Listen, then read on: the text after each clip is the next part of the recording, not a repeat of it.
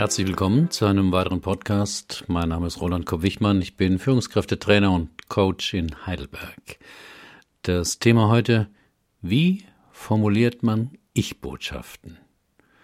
Wie sie Diskussionen, Konflikte und Gesprächssituationen entschärfen. Es gibt kaum ein besseres Werkzeug, um Diskussionen, Konflikte und sonstige schwierige Gesprächssituationen zu entkrampfen, als Ich-Botschaften. Sie sorgen schnell dafür, dass das Gespräch persönlicher wird und wirken fast immer deeskalierend. Doch Du-Botschaften sind in der beruflichen und privaten Kommunikation viel häufiger. Nie kannst du pünktlich sein. Ich möchte einmal sehen, dass du deine Hausaufgaben rechtzeitig machst. Kapierst du denn nicht, dass mir das Angst macht, wenn du nie Bescheid sagst, wenn du später kommst? Wie kannst du das vergessen? Ich bin dir doch komplett egal. Sie können's einfach nicht. Wenn wir von einem Menschen ein anderes Verhalten erwarten oder uns gewünscht haben, wollen wir unserer Enttäuschung oder Kritik meistens mitteilen. Oft tun wir das in Form von Du-Botschaften, wie in den obigen Beispielen. Leider führt das meist nicht zum gewünschten Ergebnis beim anderen, dass dieser unser Anliegen ruhig anhört und ernst nimmt. Die Nachteile von Du-Botschaften.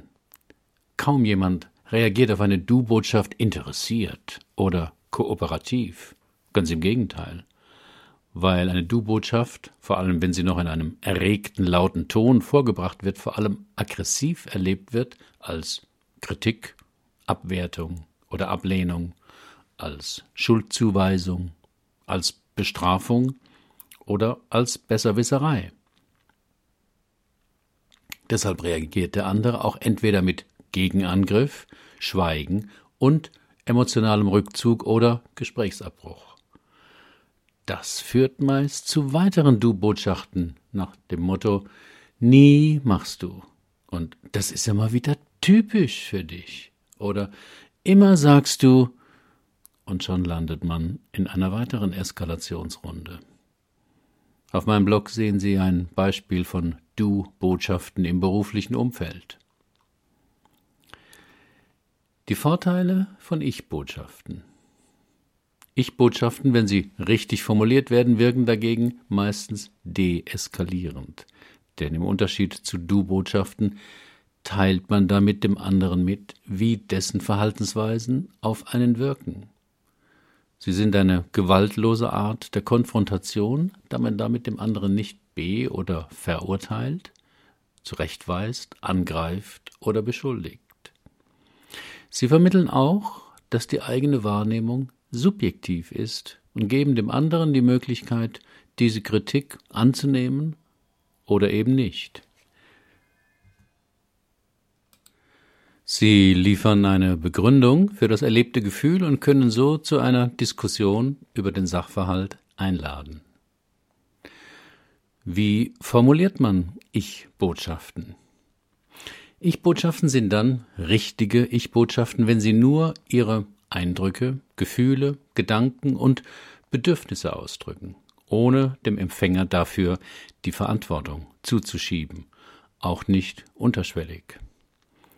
Ein Satz wie Ich fühle mich missverstanden drückt nicht ihre Gefühle aus, sondern ihre Interpretation oder ihre Meinung darüber, was ihr Gesprächspartner von ihnen verstanden hat und woher wollen sie das wissen. Besser, ich bin mir nicht sicher, ob ich das richtig rübergebracht habe. Die folgenden vier Schritte haben sich in Konfliktsituationen, beim Feedback oder in schwierigen Gesprächen sehr bewährt. Hier erläutert am Beispiel eines Seminarteilnehmers, der, aus welchen Gründen auch immer, nicht bei der Sache ist und sich daher mit seinem Nachbarn unterhält.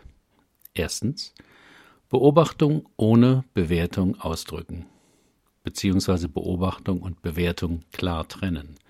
Beispiel, wenn Sie sich mit Ihrem Nachbarn unterhalten, während ich spreche. Wichtig dabei Wörter wie immer, dauernd, oft, ständig möglichst vermeiden. Sie stellen eine unterschwellige Bewertung dar und führen meist dazu, dass der oder die Angesprochene sich unzulässig bewertet fühlt und wert. Zweitens, ihre Gefühle ausdrücken. Beispiel, dann bin ich unsicher, irritiert, frustriert. Wichtig, viele Begriffe, die wir für Gefühle benutzen, drücken eine Bewertung des Empfängers aus. So zum Beispiel missverstanden, unterdrückt, missbraucht, getäuscht etc. Dritter Schritt, eigene Bedürfnisse ausdrücken. Beispiel, weil ich die Akzeptanz, die Unterstützung der Teilnehmer brauche. Negative Gefühle entstehen meist, weil ihre Bedürfnisse nicht erfüllt sind und nicht, weil ihr Gegenüber sich so oder so verhält. Also nicht, ich bin ärgerlich, weil sie, sondern ich bin ärgerlich, weil ich das und das brauche. Und im vierten Schritt eine Bitte formulieren.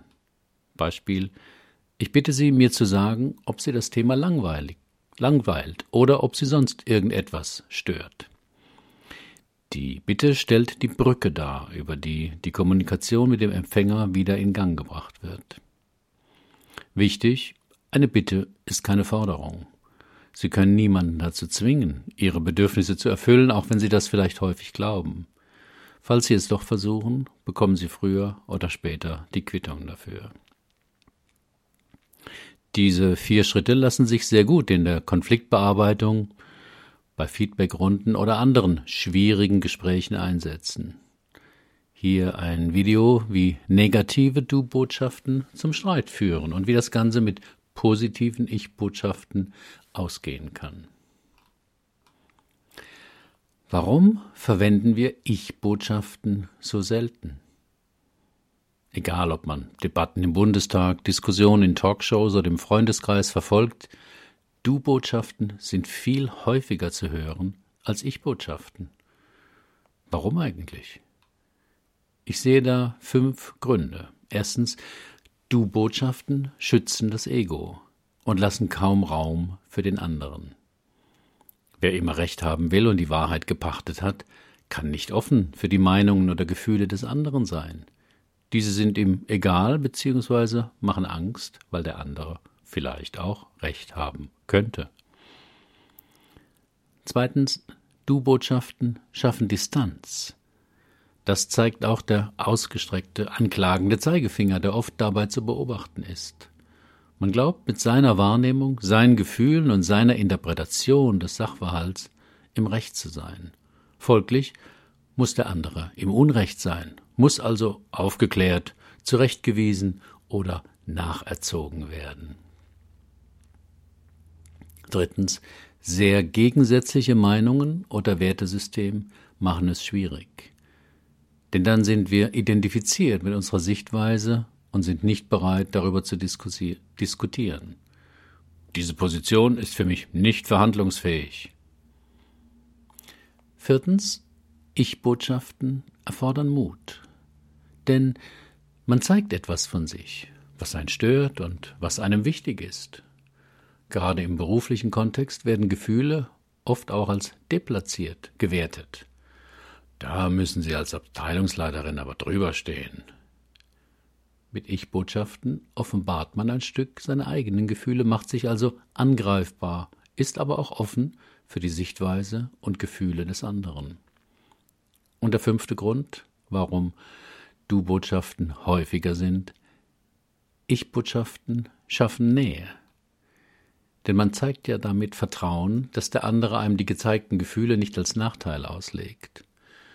Und man ist andererseits auch offen für die Meinungen und Gefühle des anderen. Es kann also eine Atmosphäre der Nähe und Vertrautheit entstehen. Und das kann in bestimmten Kontexten unerwünscht sein. Ich-Botschaften sind kein Allheilmittel. Doch in konfliktträchtigen, verfahrenen Situationen sind sie oft der beste Weg vom Sachthema weg zu den davon berührten Gefühlen und Einstellungen zu kommen. Und diese auszutauschen. Wer mit einer Ich-Botschaft beginnt, lässt schon mal das Visier sinken und gewährt dem anderen einen Blick ins eigene Innenleben. So wird eventuell ein konstruktiverer Austausch von Kritik möglich und damit auch die Suche nach Kompromissen oder einem Lösungsweg. Ach übrigens, ich finde, du bist ein unverbesserlicher Idiot, ist nicht wirklich eine Ich-Botschaft. Herzlichen Dank für Ihre Aufmerksamkeit. Bis zum nächsten Mal.